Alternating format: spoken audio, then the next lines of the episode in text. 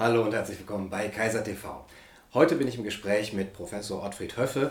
Sein neues Buch heißt Für ein Europa der Bürger bei Klöpfer und Nahe erschienen. Und wir sprechen über die Frage, ob die EU und Europa identisch sind, ob wir mehr Europa brauchen, wenn ja, wie können wir das machen und über die Frage, was ist eine Bürgerrepublik.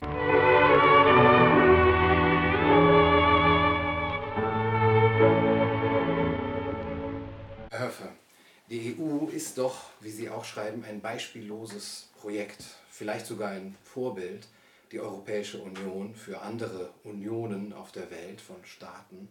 Und sie ist ein Friedensprojekt, wie man oft sagt, und auch eins, was eine sehr große Anziehungskraft hat auf andere Nationen.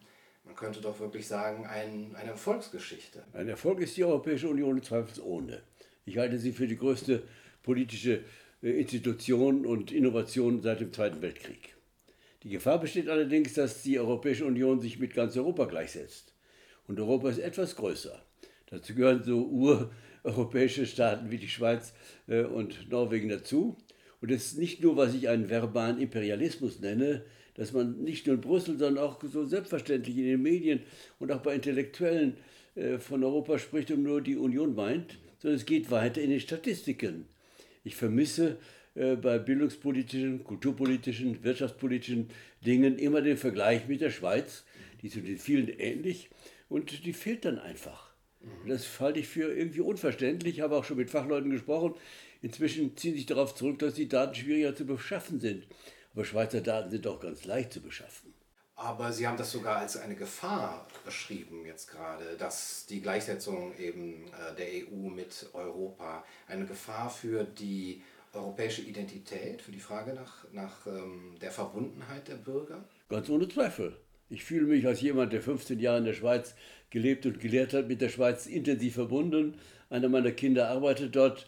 Wir haben viele Freunde noch, und das gilt jetzt in die anderen Richtungen, nach Österreich, äh, nach Frankreich, aber auch in die skandinavischen Länder wie Norwegen, die nicht dazugehören.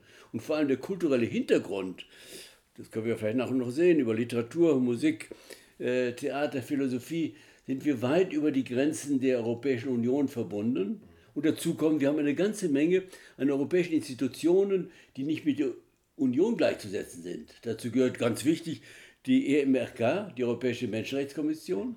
Dazu gehört die OSZE, die Organisation für Sicherheit und Zusammenarbeit in Europa. Dazu gehört die Europäische Güterwagengemeinschaft mit Sitz in Bern. Dazu gehört CERN mit Sitz in Genf und vieles andere, auch Eurovision, um das zu nennen. Und das wird alles aufgrund dieses äh, Imperialismus, den ich nenne, ausgeblendet. Mhm.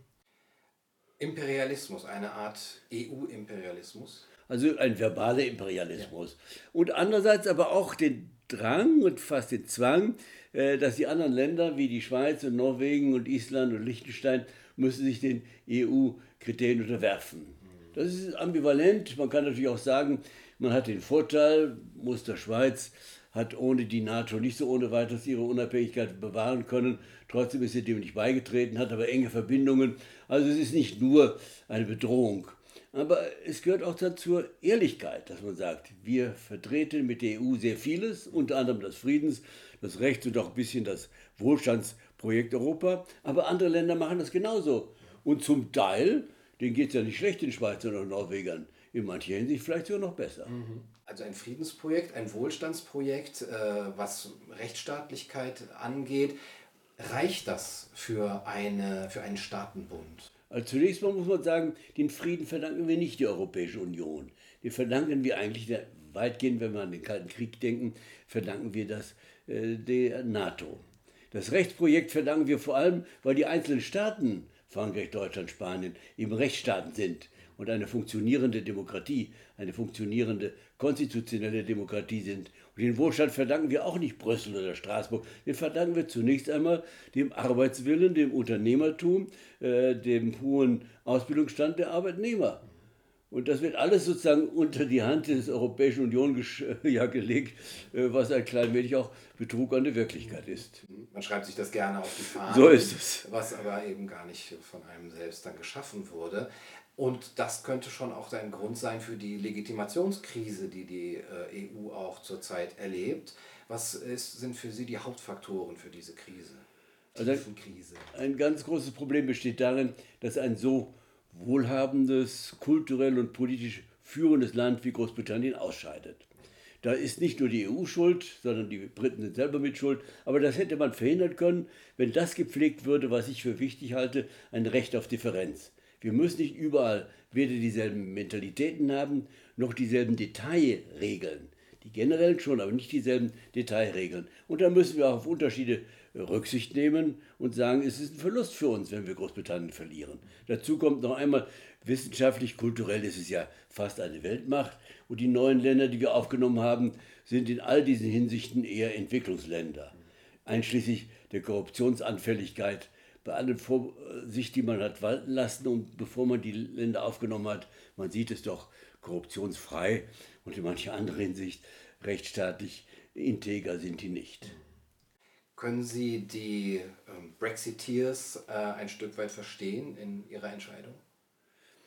Also ich habe ja eine ganze Menge Freunde in Großbritannien und die ich kenne, sind alle äh, keine Brexiteers, sind alles Remainers. Ich war jetzt noch vor kurzem zu einem Symposium in Cardiff, die sagten, wir alle, die hier am Tisch sitzen, im Symposium sind und so weiter. Und es ist etwas schwierig, dass ein Teil von Wales äh, das einen ganz extremen Anteil von EU-Geldern bekommt, dass sie den höchsten Anteil der Ablehnung gehabt haben. Andererseits, wenn man sich so manche Straßenzüge anschaut, die von der Architektur her sozusagen urbritisch sind und dann erfährt, zu 80 Prozent wohnen dann nicht in irgendeinem Sinne Native Britain, dann kann ich mir vorstellen, dass die damit Schwierigkeiten haben. Dazu kommt etwas, was etwas ein wenig unterschlagen wird. Ein Gutteil der Ausländer, die die Briten stören, sind ja gar keine Ausländer, sind Leute aus dem Empire. Die müssen sie ja nehmen, die Pakistani und so weiter.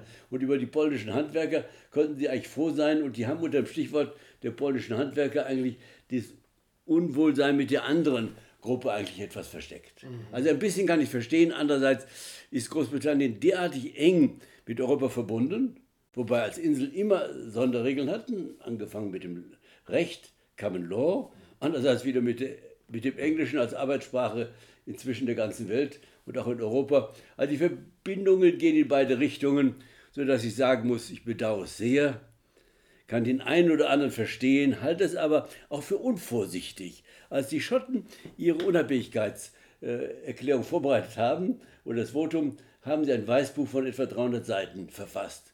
Als Cameron dasselbe für Großbritannien vorgenommen hat, fehlte so ein Weißbuch finde das geradezu unverantwortlich. Und wenn wir äh, von meiner Erfahrung in der Schweiz ausgehen, die Fragen, soll die Schweiz der EWG damals noch oder der Union beitreten, war doch immer vorbereitet mit einem hohen Maß an Information. Die Schweizer haben Teil mehr über Europa gewusst als ein Deutscher oder äh, Franzose. Äh, und diese Art Vorbereitung haben die Briten eigentlich verschlammt. Ich finde es in der Hinsicht eine Ungehörigkeit der führenden äh, Politiker. Mhm. Mhm. Jetzt ist äh, das Recht über seine eigenen Grenzen zu bestimmen und auch über die Modalitäten von Immigration vielleicht auch eines der Strukturprobleme, die die Europäische Union gerade äh, erleben oder das, das fehlende Recht oder das Empfinden, dass dieses Recht äh, fehlt. Welches sind für Sie die anderen wichtigen Strukturprobleme der EU? Also um den wirklich institutionellen Problemen den Anfang zu geben, ein äh, Problem ist der Europäische Gerichtshof der Europäische Gerichtshof, äh, der als Justiz unparteilich sein sollte bei Entscheidungen, Konflikten zwischen der Union, äh, vor allem der Europäischen Kommission und Ländern oder Gruppierungen, immer sich zugunsten äh, der Europafreundlichkeit und der Europaweiterentwicklung ausspricht. Und das ist eigentlich ungehörig. Dazu kommen andere Probleme. Wir beklagen ein Demokratiedefizit und das besteht aber in anderer Weise. Es liegt nicht primär daran, dass das Europäische Parlament äh, zu wenig Befugnisse hat, das ist auch ein Teil. Aber der andere Teil ist, der Hauptfaktor ja, in den Demokratien und Demokratiebewusstsein unserer Länder ist auf der nationalen Ebene. Dort wird Demokratie noch viel intensiver gepflegt und der entsprechende Teil, der Ministerrat, müsste deshalb ein großes Gewicht haben. Das Gewicht ist zu schwach. Und ein künftiger sozusagen demokratische Legislation dieses, äh, dieser Union müsste, wie wir es aus Schweiz und auch aus Deutschland kennen, aus zwei Häusern bestehen. Einmal aus dem Bundesrat oder Ständerat in der Schweiz, also Vertreter der Teilstaaten, und das sind ja Teilstaaten nach dem Selbstbewusstsein, und zum anderen Vertreter der Bürger. Äh, das wäre also der äh, Bundesrat oder der National, äh, Bundestag oder der Nationalrat. Mhm. Ein weiteres kommt hinzu, bei den Europawahlen spielen in der Regel mehr innenpolitische äh, Probleme eine Rolle als die wirklichen europapolitischen Probleme. Ein weiteres, ein äh, Luxemburger Europaabgeordneter vertritt ungefähr, ich habe es im Kopf, vielleicht 28.000 Bürger. Ein Deutscher vertritt über 820.000. Das ist auch ein Missverhältnis. Das muss nicht proportional sein. Aber wer kennt denn eigentlich seinen Europaabgeordneten? Und welche Europaabgeordneten kennt denn die Vereine, die Verbände äh, seines Bezirkes? Das, dazu kommt, äh, die Europaabgeordneten sind ja sehr gut bezahlt.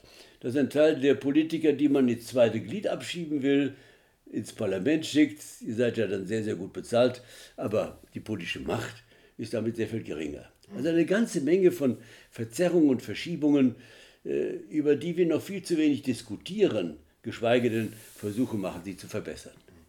Ist das eine Art Hypertrophie äh, der europäischen Institutionen?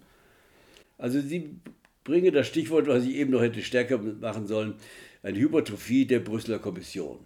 Die Brüsseler Kommission ist nach klassischem Staatsverständnis eine der drei Gewalten, nämlich die Exekutive. Faktisch hat sie sich Macht, mehr Macht äh, ja, zugesprochen, unter der Hand einfach an sich gerissen und mit Hilfe des Luxemburger Europäischen Gerichtshofs äh, gibt es auch keine Möglichkeiten dagegen anzugehen. Das sind zwar nicht immer Gesetze, sondern das nennt sich dann Erlasse, aber es läuft darauf hinaus, dass Regeln sind, die vorgegeben sind, die wir zum Teil auch gar nicht brauchen. Wieso müssen wir, um diese lächerlichen Beispiele zu bringen, die Gurkenform äh, bestimmen? Selbst mit den Staubsauger-Wattstärken äh, oder Wollstärken, da kann man doch die Bürger informieren. Und das dauert ein bisschen länger, aber die meisten Bürger folgen dem doch. Es gibt so viele Veränderungen, es muss doch nicht immer als Befehl von oben kommen. Das schafft unnötige Widerstände. Ansonsten kann es ja sein, dass unter bestimmten Bedingungen äh, das gar nicht so passt, äh, was Brüssel sozusagen flächendenkend, homogenisierend, äh, gleichmäßig äh, bestimmen will. Ja. Es bleibt, was ich immer wieder betone, es muss ein Recht auf Differenz geben. Die Mentalitäten sind verschieden. Aufgrund der Mentalitäten gibt es auch unterschiedliche Arten, Probleme zu, wahrzunehmen, dann zu lösen. Und selbst in so elementaren Dingen wie beim Recht haben wir zwar die allgemeinen Rahmenbedingungen, aber wie zum Beispiel ein Prozess gegen Mafia in Deutschland geführt wird, unterscheidet sich von Italien. Ich persönlich finde es eine Schande, dass ein Teil der äh, Mafiosi von Italien sich in Deutschland wohlfühlen, weil sie dank bestimmter Bedingungen äh, in dubio puria und äh, so weiter hier leichter unter dem Schirm der Justiz laufen können als in Italien. Das darf doch nicht sein. Aber davon unabhängig, jetzt in anderen Bereichen ist es richtig, dass es da Differenzen gibt. Die dürfen nur nicht in den Kernbereich des Rechtes, wie Beispiel Mafiosi-Prozesse, reinreichen. Und würde es dann nicht ein, eine Lösung sein, Europa ganz weit zurückzufahren, als so eine, ein, ein lockerer Staatenbund, der sich nur noch vielleicht durch eine Freihandelszone auszeichnet, also rein ökonomisch und ähm, auch dann jeden Staat für sich selber ähm, machen zu lassen? Der Machthypotrophie von Brüssel Einhalt zu bieten, halte ich für sehr, sehr vernünftig. Dass man gleich das Ganze weit zurückzufahren muss, weiß ich nicht, sondern mein Grundgedanke der Bürgerunion bedeutet ja, dass es von unten aufgebaut werden muss und nicht von oben dekretiert werden muss. Und bei Fragen der Differenz zwischen Brüssel und den einzelnen Bürgern nicht gesagt wird, wir müssen nur die Bürger aufklären, sondern wir müssen die Bürger auch hören und auf deren Wünsche eingehen. Und da glaube ich, ein bisschen mehr als ein Staatenbund ist schon im Interesse vieler Bürger. Nicht Bürger wie von Norwegen oder der Schweiz, aber andere Länder haben das gerne. Im Übrigen, was leistet äh, die EU? Sie ist ja dann, obwohl die NATO wichtiger ist, schon ein bisschen ein Friedensprojekt. Der Wettbewerb herrscht vor, aber nicht mit Gewalt. Sie bleibt auch, trotz der Grenzen, die wir jetzt wieder leben, mit Polen und Ungarn, bleibt es auch ein Rechtsprojekt. Und man geht auch ein klein wenig dagegen vor. Wobei auch wieder in Klammern eine Unzufriedenheit geschaffen wird, dass die Polen zu den Ländern gehören, die die meisten Gelder von Brüssel bekommen und sich trotzdem etwas hartleibig verhalten zum Thema, äh, dass sie nur ein Minimum an Solidarität in der Flüchtlingsfrage akzeptieren oder dass sie in Sachen Justiz sich an, ein Minimum äh, von justizialer Unparteilichkeit mhm. halten. Also noch einmal, ich würde sagen, man kann vieles abgeben. Das setzt allerdings voraus, dass nicht jedes Land einen eigenen Kommissar hat. Denn jeder Kommissar will sich natürlich profilieren. Der braucht um sich herum hunderte äh, Beamte und immer wieder neue Vorschläge. Wenn man das nicht weit zurückfährt, statt den, ich weiß nicht, zigtausenden Brüsseler Beamten höchstens ein Drittel und statt den vielen Kommissaren auch höchstens ein Drittel. Äh, und wenn man nicht auch in Fleisch und Blut übernimmt, wir sind hier nach dem Prinzip der Subsidiarität für die Sorgen und Sonderwünsche der Bürger zuständig und nicht für unsere eigenen Wünsche.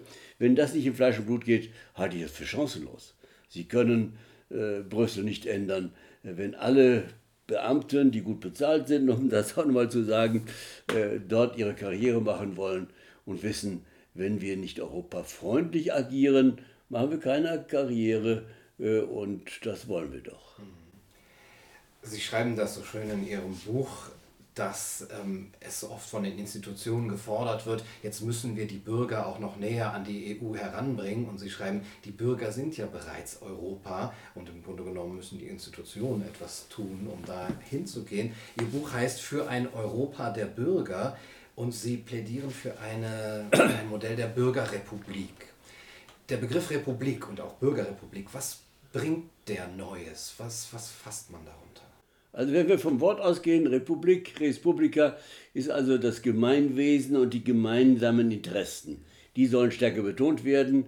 Zweitens soll betont werden, es ist nicht ein Top-Down, von oben Anfang des Projekts, sondern von unten Anfang des Projekts. Und es geht nicht an, wenn damals die Franzosen, in anderer Weise die Niederländer gegen eine Erweiterung der Befugnisse gestimmt haben, dass man das beiseite schiebt und äh, trotzdem die Sachen weitermacht. Oder es geht auch nicht an, äh, dass bei den entsprechenden Entscheidungen im Deutschen Bundestag die Bundestagsabgeordneten nicht annähernd so informiert waren, wie es zum Beispiel Österreich und viele äh, Schweizer Bürger waren. Die müssten informiert werden. Das kostet Zeit. Das Ganze muss langsam geschehen. Das Ganze muss auch mit Partnerschaften nicht nur Städtepartnerschaften, der jeweilige Oberbürgermeister, sondern es muss von unten aufkommen. Das müssen Hunderte und Tausende Vereine sein, die miteinander einen Austausch pflegen. Es muss, was ich jetzt immer wieder betone, eine europäische Öffentlichkeit geben.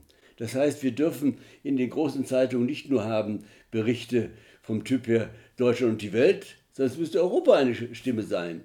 Da müssten auch Kolumnisten kommen aus anderen Ländern, Einige können zum Teil sehr, sehr gut Deutsch, ansonsten kann man denen ja helfen, äh, die ihre Meinungen und zum Teil abweichenden Meinungen bringen, zum Teil sehr kritischen, aber auch positiven. Man muss ja äh, zum Beispiel die Balten anhören, die singen nur Loblieder äh, auf die Europäische Union. Also die Vielfalt muss zur Sprache kommen und dann die Politiker müssen das Ganze ernst nehmen und die Medien müssen sich auch darauf einstellen. Und dasselbe, sage ich, kann man ja mit den Magazinen machen, den hunderten Magazinen, die in jedem Bahnhofskiosk zu finden sind. Ich bewundere das immer, wie viele Hunderte äh, ein normaler Bahnhofskiosk hat. Mhm. Aber über Autos und über Frauenfragen und äh, andere Hobbys kann man doch, gibt es so Gemeinsamkeiten in Europa. Da kann doch der Pole in der französischen und der Italiener in der deutschen Zeitung oder Zeitschrift seine Meinung mal kundtun. Das wäre doch ganz spannend zu sehen. Wir unterscheiden uns ja gar nicht.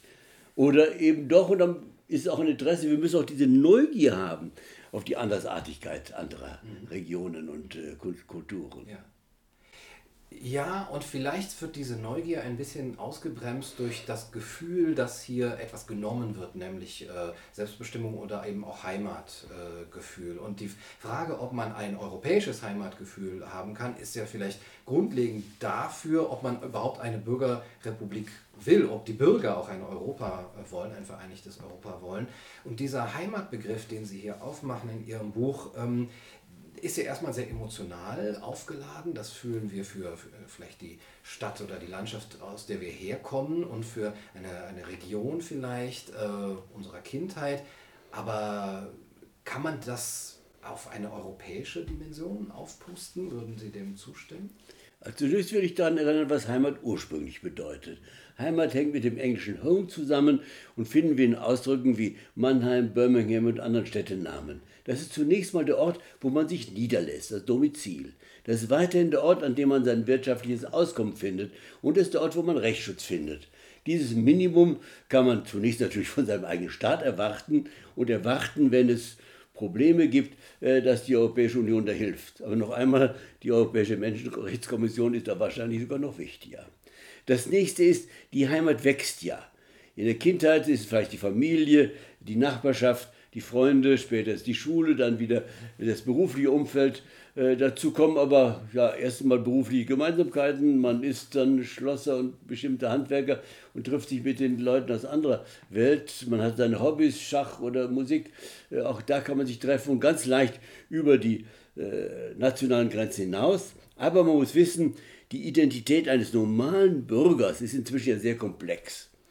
Wir sind Rechtsbürger, wir sind Staatsbürger, wir sind auch Gemeinschaftsbürger, die sich vielleicht in Ehrenamt und anderen Dingen engagieren. Wir sind aber auch diejenigen, die immer mit einer eigentlich kosmopolitischen Perspektive agieren. Wir alle vom Internet angefangen, von den Unternehmen, die inzwischen längst übernational geführt werden, von den Universitäten, äh, von den Forschungsbereichen. Das ist alles so selbstverständlich übereuropäisch Wobei wiederum in Klammern die Europäer stolz sein können, äh, dass ein Gutteil von den äh, Dingen hier erfunden wurde. Die Philosophie im strengen Sinne, ein begrifflich argumentatives Denken, geht von den Griechen aus. Allerdings von welchen Griechen? Den Griechen, die in Kleinasien gewohnt haben, die Vorsokratiker äh, aus Milet. Da sollte man auch schon mal sehen, Griechenland ist nicht nur geografisch definiert, es geht dann später auch in der sogenannte Magna Graecia, also Süditalien äh, und Sizilien. Es ist immer schon eine Ausweitung. Aber gut, man kann wirklich stolz sein. Auf diese Art von Philosophie würde ich sagen, ist schon einmalig. Äh, das nächste ist, das römische Recht ist ein ganz wichtiger Faktor. Ein weiteres die bildende Kunst. Religionen äh, wie das Judentum nicht ganz so stark, der Islam sehr viel stärker, haben ein Bilderverbot. Deshalb gibt es zwar eine ganze Menge an visuellen Dingen dort, die sogenannten Arabesken zum Beispiel, aber diese Fülle, geradezu Dynamik und äh, Kreativität und Spontanität der bildenden Kunst ist für Europa vielleicht doch äh, einmalig. Und man, wenn man schaut, man bewundert vielleicht äh, die Tempel von China, aber die Gemeinsamkeit dieser geschwungenen Dächer geht über die Jahrhunderte. Während gucken sich die Gebäude in äh, Europa an, nehmen wir nun mal die Kirchen, die frühen Kirchen, äh, dann kommt äh, nach der Romanik die Gotik, die Hochgotik, Barock und so weiter. Das ist derartig hohes Maß an Veränderungskraft. Und dasselbe in Bildern. Also auch darauf darf man durchaus stolz sein und das ist typisch für Europa, aber wiederum nicht typisch für die Europäische Union. Es hat erstens einen älteren Hintergrund, viel älteren, und glücklicherweise entfaltet sich das alles unabhängig von Brüssel. Und ist dieser Heimatbegriff, den Sie jetzt hier in, in, in Stellung bringen, äh, unterschieden zu dem äh, des, der, der, dieser, dieser kleinen, dieses kleinen Kreises? Ähm, Sie sprechen auch von einem aufgeklärten Heimatbegriff. Und gerade uns Deutschen ist ja Heimat auch immer schon ein bisschen anrüchig durch die Geschichte. Was verstehen Sie unter dem aufgeklärten Heimatbegriff? Also zunächst einmal, äh, dass man diese Dynamik akzeptiert die Heimat, die man als Kind und Jugendlicher gehabt hat, muss nicht die Heimat sein, mit der ich auf die Dauer lebe. Zweitens, dass jede Anti-Aspekt verloren geht. Wenn meine Heimat, was weiß ich jetzt hier, Baden-Württemberg oder Deutschland ist, heißt doch nicht, dass die anderen äh, Bundesländer wie Bayern oder andere Regionen wie Elsass, äh, Norditalien und so weiter nicht ihre eigene Heimat haben dürfen. Und ich finde einen wunderschönen Buchtitel von Peter Glotz, dem SPD-Politiker. Er sagte von Heimat zu Heimat. Er ist vertrieben worden aus dem Sudetendeutschland und hat dann im ja, Deutschland, wie man sagen darf, wieder eine neue Heimat gefunden. Oder was mich ganz beeindruckt hat, ist dieser Roman von Fontan, äh, von, äh, ich meine überhaupt Fontan, den Namen nochmal zu nehmen, das ist ja ein französischer, also ein hugenottischer Name. Andere Schriftsteller wie äh, Josef Konrad äh, ist ein Pole, der aber auf Englisch geschrieben hat. Äh, und dann von Dieter Forte, den meine ich, den Roman Das Muster, in dem eine italienische Seidenweberfamilie von Lucca über Florenz nach Lyon, von dort ins Rheinland zieht und dort kennenlernt eine Bergarbeiterfamilie, die aus Polen stammt und im Ruhrgebiet lebt. Und diese beiden ja, sehr internationalen und trotzdem innereuropäischen Entwicklungen kommen dann zusammen und entfalten eine neue Art von Mentalität. Das ist doch für vieles typisch diese Art Heimat, diese Dynamik, die daran steckt und das sich nicht abgrenzen müssen die anderen haben das nicht verdient oder gehören nicht dazu. Äh, das halte ich für ganz wichtig für diesen aufgeklärten Heimatbegriff. Das ist äh, sicherlich auch ein Schicksal, das ja sehr viele Menschen erleben und erlebt haben, auch mit mehreren Heimaten äh, auskommen zu müssen und auch das auch zu können. Aber gibt es da auch Grenzen der Schwierigkeit, eine neue Identität zu finden in einer neuen Heimat, wenn es zu schnell geht oder wenn die neue Heimat kulturell zu weit weg ist von der eigenen? Wo sehen Sie da die Gefahren? Also zunächst die Schwierigkeit beginnt damit, wenn man vertrieben ist. Äh, die Schlesier und Ostpreußen, die in den Westen gekommen sind und keineswegs willkommen waren, äh, mussten sich zunächst mal von ihrer alten Heimat lösen, was zum Teil sehr lange gedauert hat und wirklich innere Schwierigkeiten hat, die man dann eigentlich nicht zeigen durfte, weil man ja sozusagen zu Recht äh, vertrieben wurde. Aber das betrifft ja alle Deutschen und nicht nur gerade die Schlesier, die am Nationalsozialismus schuld sind. das betrifft die Sudeten Deutschland etwas ähnlich. Äh, dann Heimatvertrieben, all die Menschen, die auch in Europa früher aus politischen Gründen, aus wirtschaftlichen Gründen auswandern mussten. Selbst in der reichen Schweiz gab es bis Anfang des äh, ja, so, ich glaube, 20. Jahrhundert, mindestens weit ins 19. Jahrhundert, Flüchtlinge aufgrund von politischer Verfolgung und aus, aufgrund von wirtschaftlicher Not. Die alle erleben Schwierigkeiten. Wenn die Not groß genug sind, werden sie sagen, Gott froh, wir haben was gefunden, wo wir uns wieder ernähren können und wo wir unserer Religion oder unserer Sprache oder unserem kulturellen Verständnis folgen dürfen. Jetzt muss man natürlich nicht nur die Vertriebenen äh, sehen und die äh, zur Auswanderung gezwungen, sondern man muss auch diejenigen betrachten, die die bisherige Heimat, sozusagen ihr eigenes Land haben. Und mit denen muss man sagen, zur Menschlichkeit gehört auch denen die zu Recht vertrieben worden, also die zu Recht geflüchtet sind, weil sie äh, vertrieben worden sind, muss man einen Willkommen äh, geben, aber es muss Grenzen geben.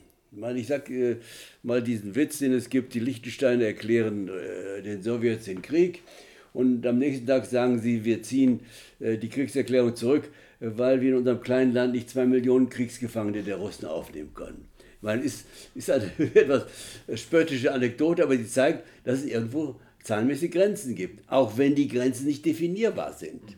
Es hängt dann auch mit zusammen mit dem Prozess, mit der Zeit. Es muss eine gewisse Langsamkeit sein und man muss auf der anderen Seite erwarten, diejenigen, die geflohen sind, und das sind nicht die Vertriebenen, die sind ja im gemeinsamen Schicksal der Deutschen gewesen, sondern die geflohen sind, um in Deutschland oder Frankreich, Italien eine neue Heimat zu finden, die müssen schon dankbar sein, dass diese Länder sie aufnehmen und müssen dann auch eine gewisse Bereitschaft haben. Sie dürfen dann nicht nur mit Forderungen kommen. Und das, ob berechtigt oder nicht, fühlen eben manche. Die verlangen Dinge, ohne zunächst mal sagen, wir sind dankbar, dass wir von einem Lande wirtschaftlich, kulturell, rechtlich aufgenommen werden. Ist der Begriff des christlichen Abendlandes, über den Sie auch schreiben, eher in dieser Hinsicht ein Begriff, der die anderen abstößt und so eine Grenze zieht? wir sind diese, dieses Erbe und da kommt ihr nicht rein? Oder ist das einer, der diese Möglichkeit der Integration oder Assimilation auch offen hält? Also ich glaube, das christliche Abendland, dieses Stichwort lässt diese äh, Offenheit sehr, sehr gut zu. Angefangen damit, dass das christliche Abendland ja eigentlich eine Fehlbezeichnung ist. Denn die kräftigen Faktoren sind einmal Athen für Philosophie und Kultur, dann Rom für das Recht und für die Religion ist es äh, Jerusalem, äh, also wieder außerhalb des Abendlandes. Also unsere Wurzeln sind in dem Sinne nicht abendländisch-christlich. Was wir meinen, sind natürlich auch andere Dinge. Dazu gehört zum Beispiel die Architektur, die Kirchenbauten, die Wegkreuze. Dazu gehört die Einteilung äh, der Woche äh, und des Jahres. Äh, dazu gehören auch eine ganze Menge von Gepflogenheiten, die man auch übernehmen kann. Es ist ja kein Wunder, dass auch islamische Familien kein Problem haben, Weihnachten zu feiern, wenn sie nicht ideologisch sozusagen verbohrt sind. Genauso wenig wie wir. Das ist ja dann auch ganz lustig. Das Fasten ist ja irgendwann mal sozusagen in Misskredit geraten und dann nennt man das Ramadan. Dabei erstens mal weiß man gar nicht, was das ist, dann darf man den ganzen Tag nämlich nichts essen, äh, kann bestimmte Berufe fast gar nicht ausüben. Äh, zum anderen, dann darf man sich ruhig an die eigene Tradition des christlichen Fastens erinnern. Also ich meine, das ist eine äh, ziemlich Gemengelage. Aber zum Christentum gehört ja. Beim Judentum äh, darf man nicht ganz vergessen, das auserwählte Volk setzt eine gewisse ethnische Begrenzung. Die Propheten haben das längst überschritten. Also das ist nicht durchgehend so, aber ein bisschen schon. Und im Christentum ist ja eine Art Reformjudentum gehört, alle Menschen guten Willens sind willkommen. Und in dem Sinne ist alle Welt willkommen. Und ein Grundgedanke, Bergpredigt oder Samaritergleichnis, verstärkt ja dieses Willkommen. Und dann gibt es so in heiligen Gestalten oder zum Teil Legenden wie dem äh, Martin, der seinen Mantel dann teilt. Äh, es sind ja viele Zeugnisse in diese Richtung. Allerdings auch Verfolgungen, das darf man nicht vergessen, gegen Heretiker, gegen Juden, äh, gegen Atheisten. Ja, aber dieser Grundgedanke des Universalismus, des Menschenrechtsuniversalismus, der vielleicht aus dem christlichen Erbe auch kommt, ähm, macht es der, der europäischen Identität sogar eigentlich schwer, weil der Bezug auf das eigene dadurch immer schon diesen, dieses Geschmäckle hat, ähm, dass hier eben von dem Universalismus abge, ähm, abgegangen wird. Und man muss doch sagen, alle Menschen sind gleich und wir haben dieses universalistische Ethos. Deswegen kann es eigentlich nur noch Weltbürger geben und nicht mehr Europäer und schon gar nicht Deutsche, Franzosen und so weiter. Ich habe mich ja mal in einem anderen Buch mal mit dem Gesichtspunkt des Weltbürgers mhm. vertraut gemacht und bin jemand, der wie Kant sehr stark für den kosmopolitischen Gedanken ist. Aber es ist keine Alternative. Ich bin entweder Deutscher, Slowene oder aber Weltbürger. Da hat Hegel zu, wirklich äh, recht zu kritisieren, das darf nicht die Alternative zum nationalen Bürgertum zu sein. Zunächst leben wir ja in der Familie, in einem bestimmten Beruf, in einem beruflichen Umfeld, dann in einer Kommune, dann in einer gewissen Region, dann in einem Staat. Und ein Gutteil unserer Identität besteht ja in der Sprache zum Beispiel. Die ist zwar nicht an die nationalen Grenzen gebunden, Deutsch spricht man auch in der Schweiz, in Österreich, äh, in Südtirol und in Teilen sogar von Belgien. Aber sie ist ein wichtiges Identifikationsmittel.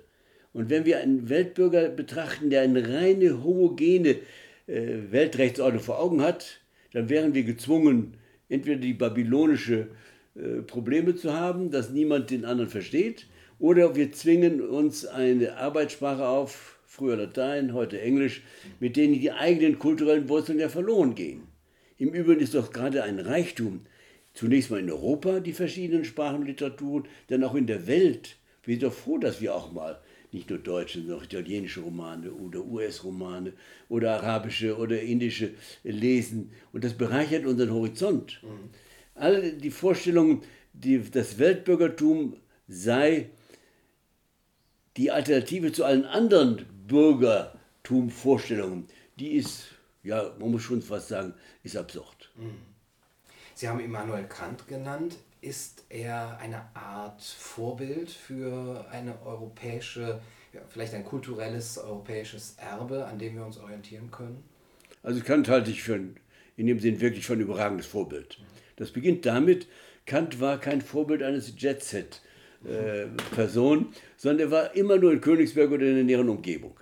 Trotzdem gehört er zu den Leuten, die ein Höchstmaß an Neugierde hatten, ein Höchstmaß an Kenntnissen.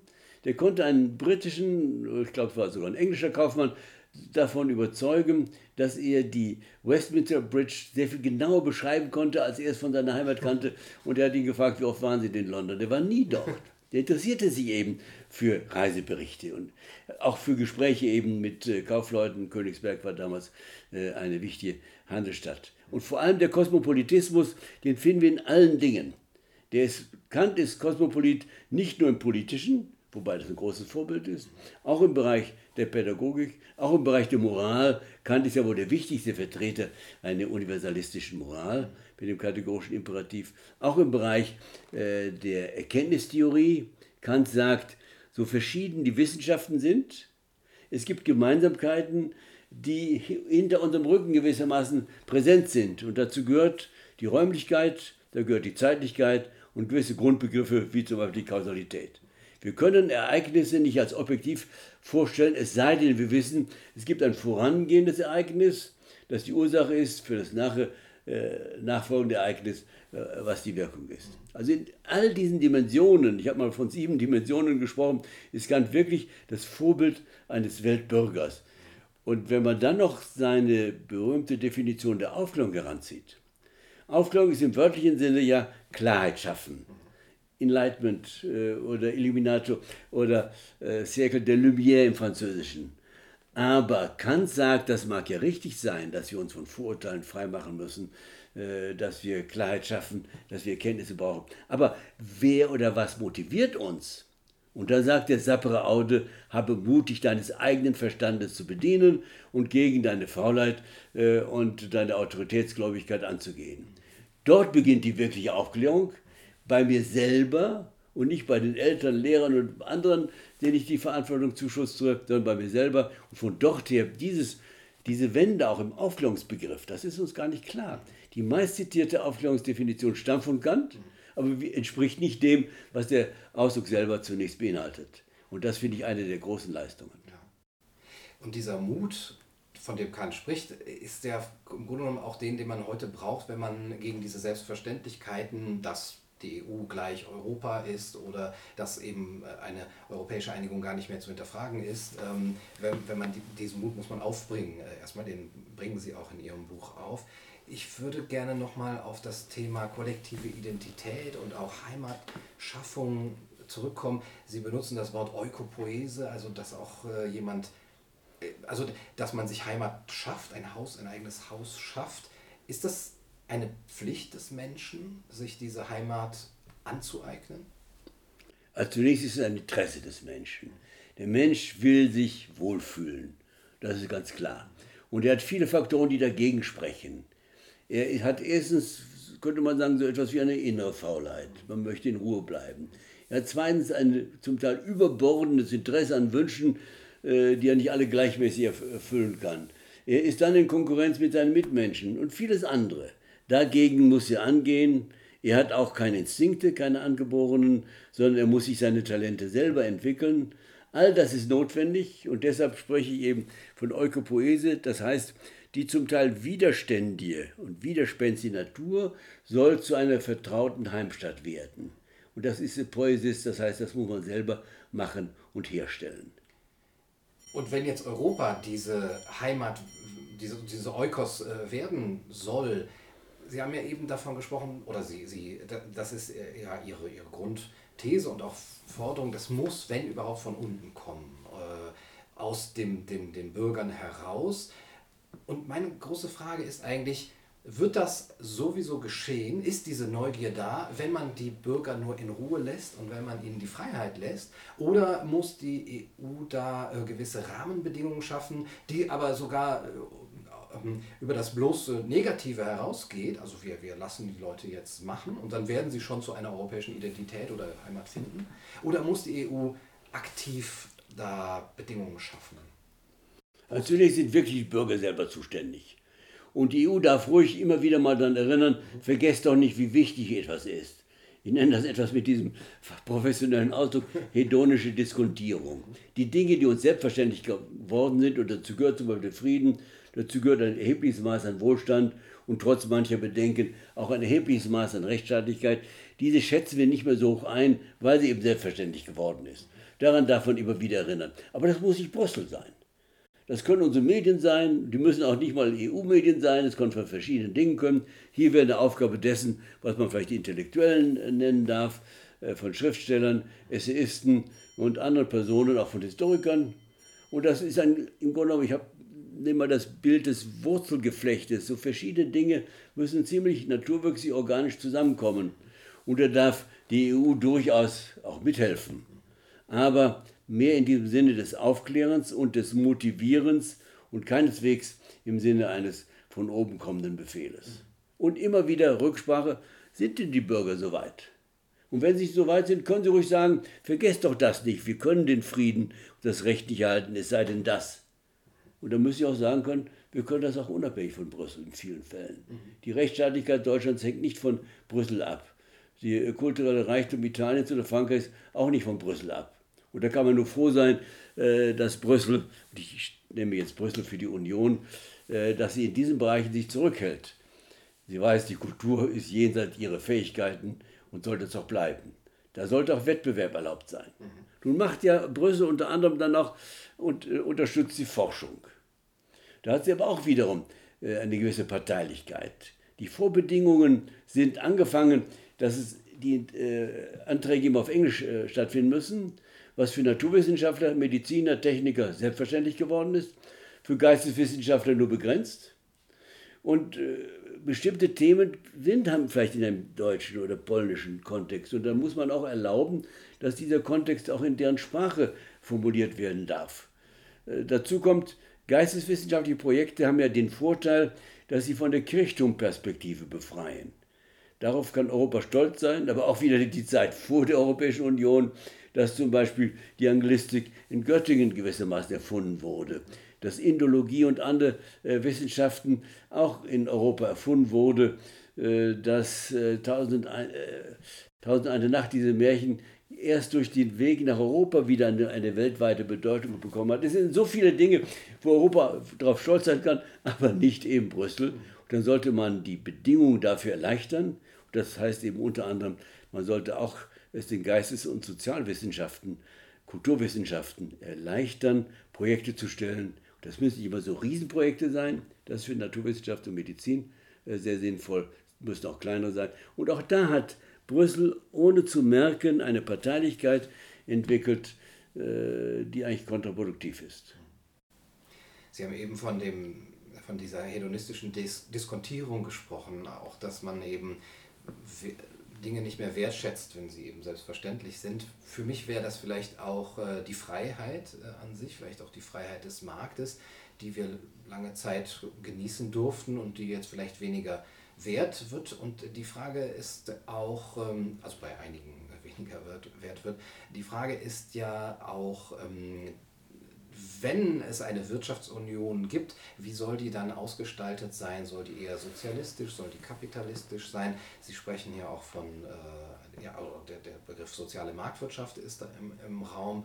Ähm, sehen Sie da ein, eine Richtung, in die sozusagen die offizielle Politik von Brüssel treibt? In, äh, die Kritiker sagen eben, es ist eine Art EU-DSSR, äh, die hier aufgebaut wird, also die Vorstufe zum, zum Weltsozialismus. All die Gefahr kann man nicht leugnen. Wir dürfen nicht vergessen, äh, Europa, und jetzt nehme ich den ganzen Kontinent, hat ungefähr, ich muss das im Kopf zitieren, vielleicht 7% der Weltbevölkerung, hat 25% des Weltbruttoinlandsproduktes, aber 50% der Sozialstaatsausgaben. Das heißt, Europa ist ohnehin schon überproportional. Trotzdem gibt es die Tendenz, immer wieder dann noch eine Gerechtigkeitslücke und dann noch zu wenig Gerechtigkeitslücke zu sehen und damit dem Staat Eingriffe zu erlauben. Wobei der Markt in vielen Fällen besser funktioniert. Wobei wir nicht vergessen dürfen, der Markt ist ja nicht nur eine Wirtschaftsinstitution.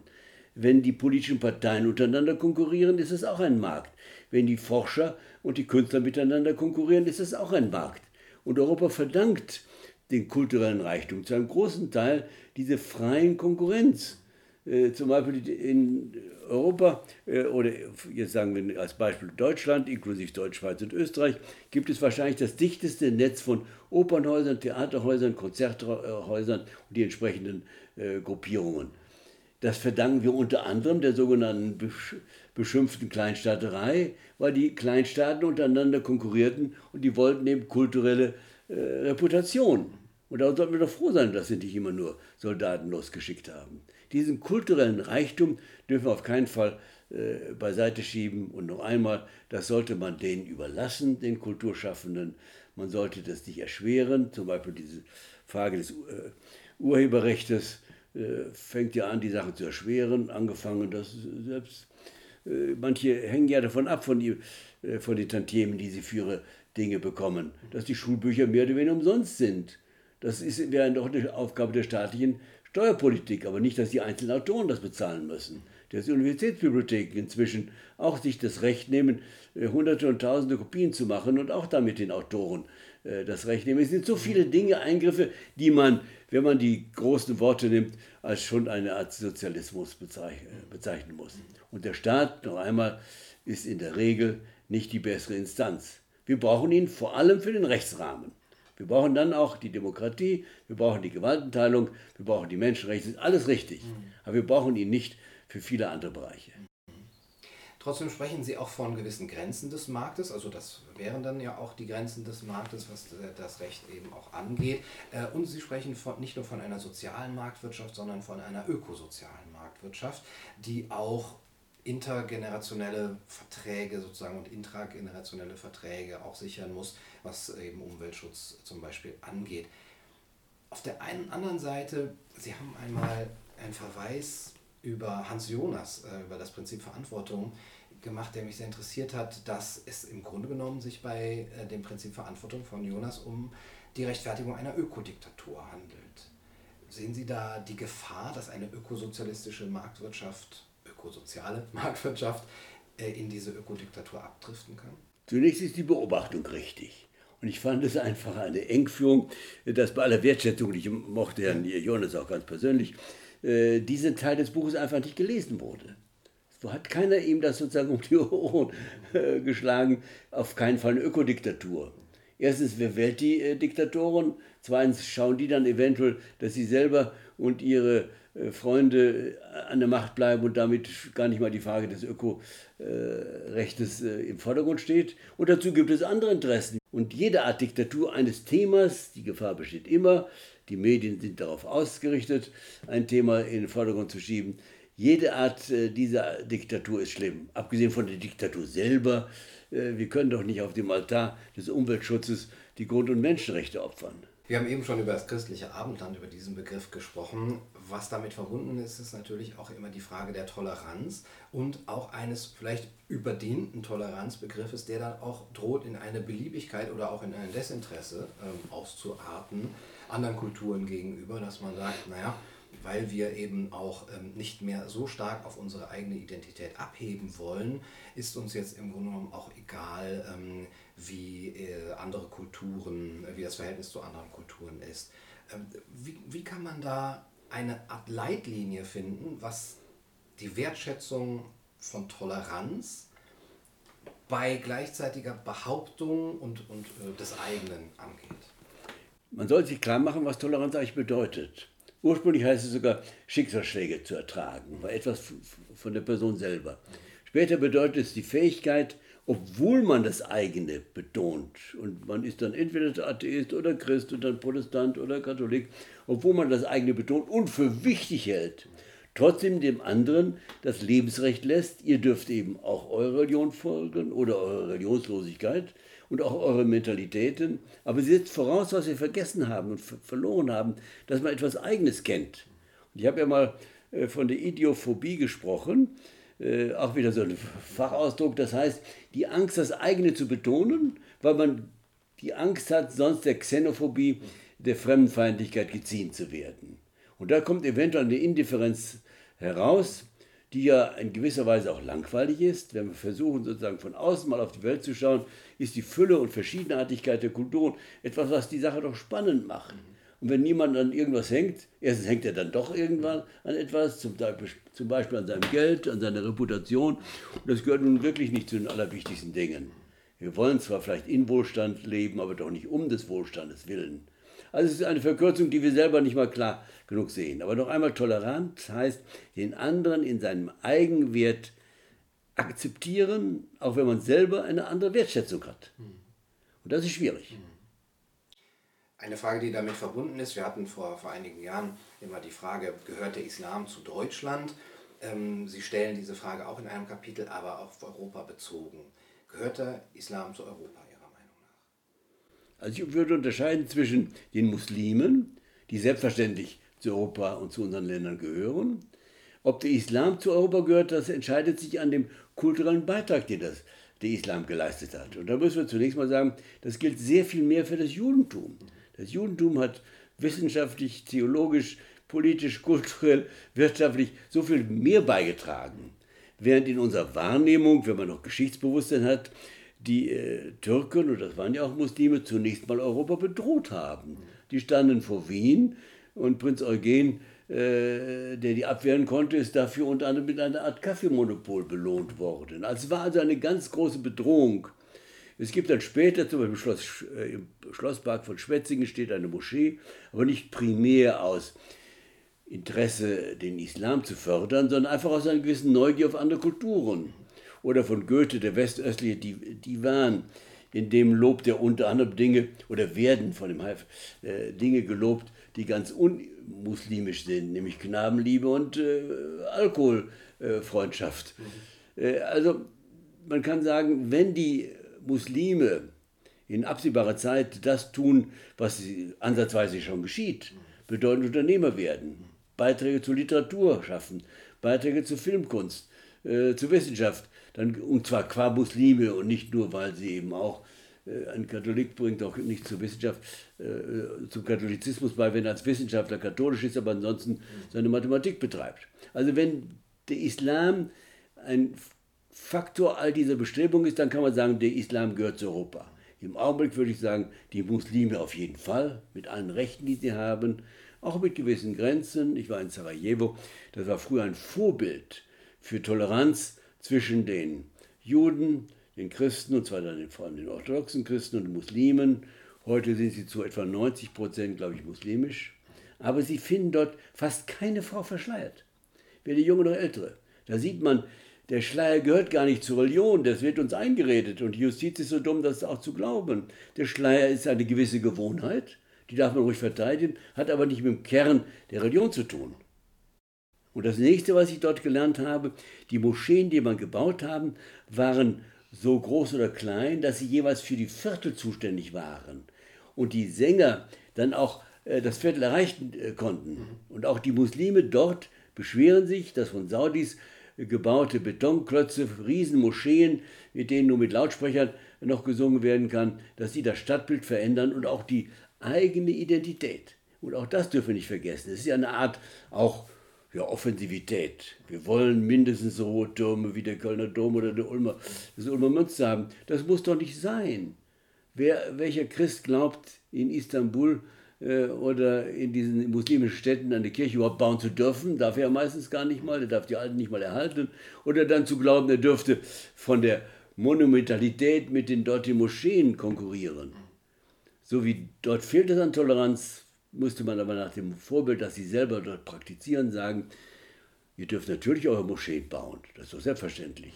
Aber ihr müsst nicht diese Offensivität haben, jetzt sind wir die kulturelle Übermacht in den europäischen Ländern.